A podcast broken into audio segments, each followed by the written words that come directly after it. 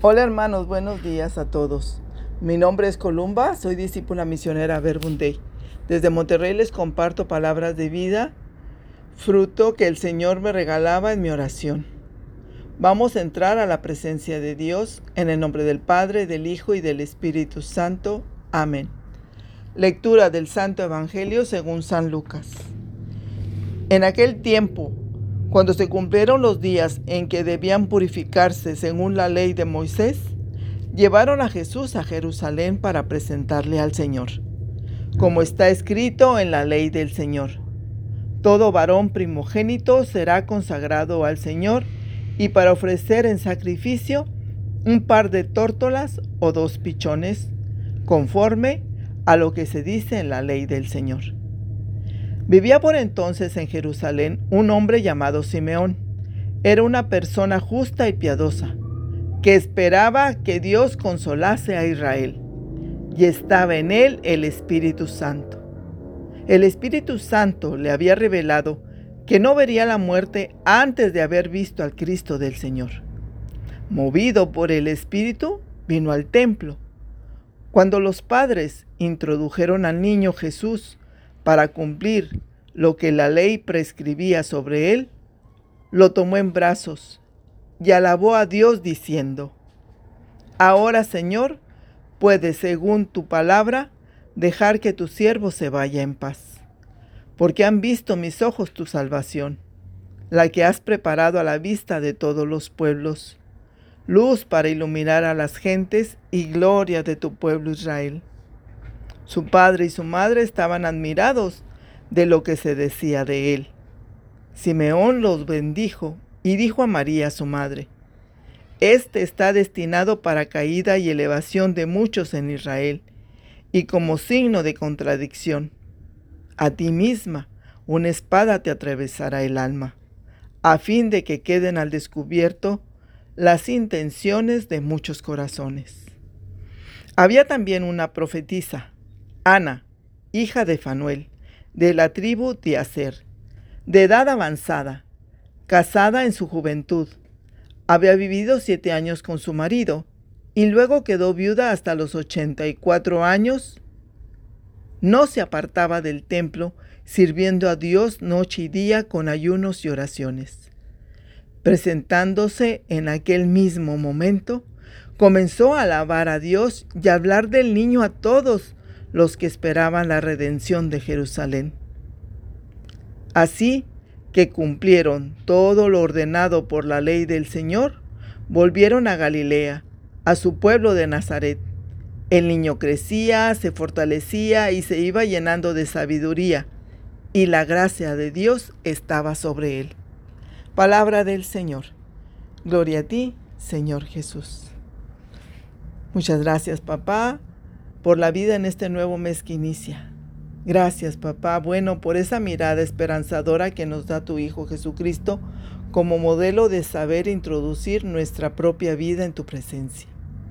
Danos, papá, apertura de corazón para que Jesús, como luz, ilumine nuestra vida, docilidad para escuchar a tu Espíritu y por amor poder imitar a Jesús.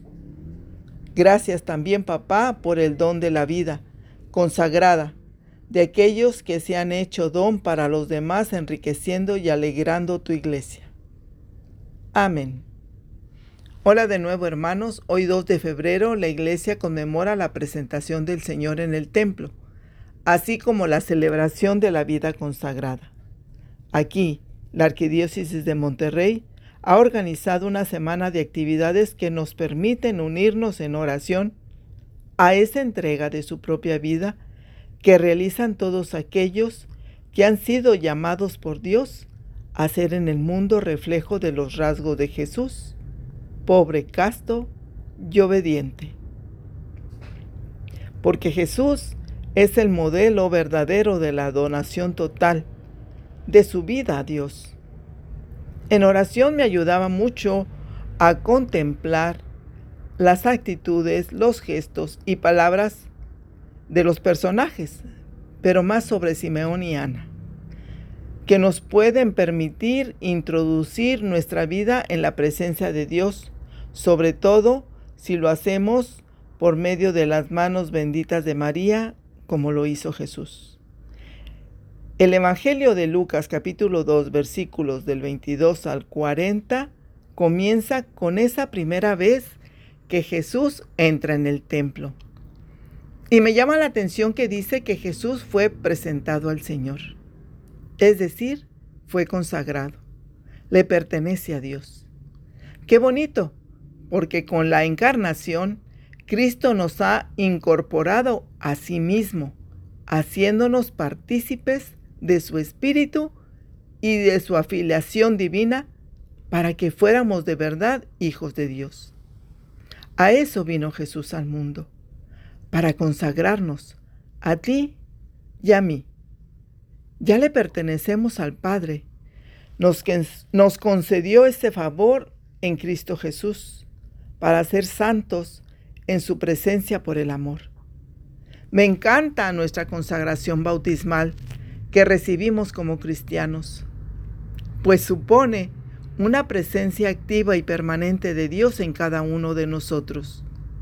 Que por Jesús comenzamos a vivir de verdad una vida nueva y eterna, hasta que llegue esta vida a su plenitud en el cielo.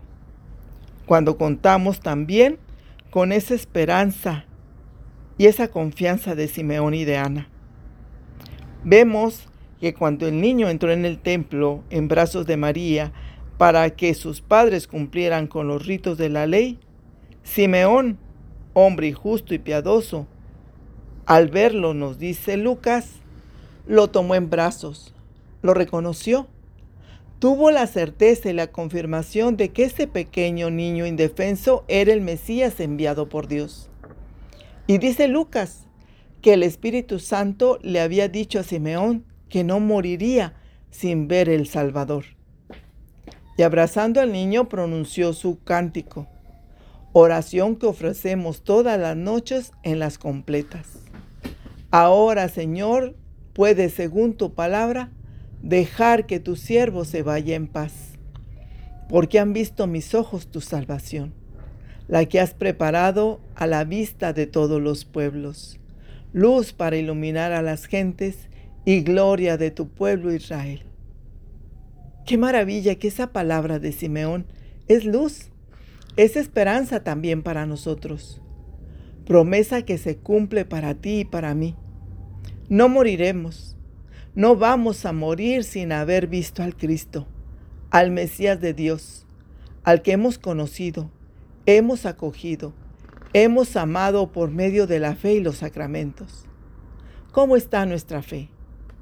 Se parece a la de esta mujer de avanzada edad? Ana, donde Luca nos la presenta como ejemplo para ser constantes en la oración y en el servicio. Ana no se cansaba de dar gracias y de hablar del niño a todos. La presencia de Jesús, su palabra, es la luz que enciende el alma y el corazón de quien lo abraza, de quien lo conoce, de quien lo escucha, brindándonos la posibilidad de cambiar para ser como Él, signo de contradicción. Nosotros no podemos callar lo que hemos visto y oído, dice en Hechos 4:20, donde en mi interior recordaba lo vivido este fin de semana pasado, en Puebla, el Damasco, toda esa nube de testigos convencidos, enamorados por la palabra, que como familia me ayudaban a renovar mi fe, mi consagración bautismal, para hacer relevo de Cristo, para aquellos que les cuesta creer y rechazan a Dios en su Hijo Jesucristo. Que hoy la palabra, que es viva y eficaz, sea espada de doble filo para atravesar nuestra alma y decir como María, He aquí la esclava del Señor y hagamos lo que Él nos diga.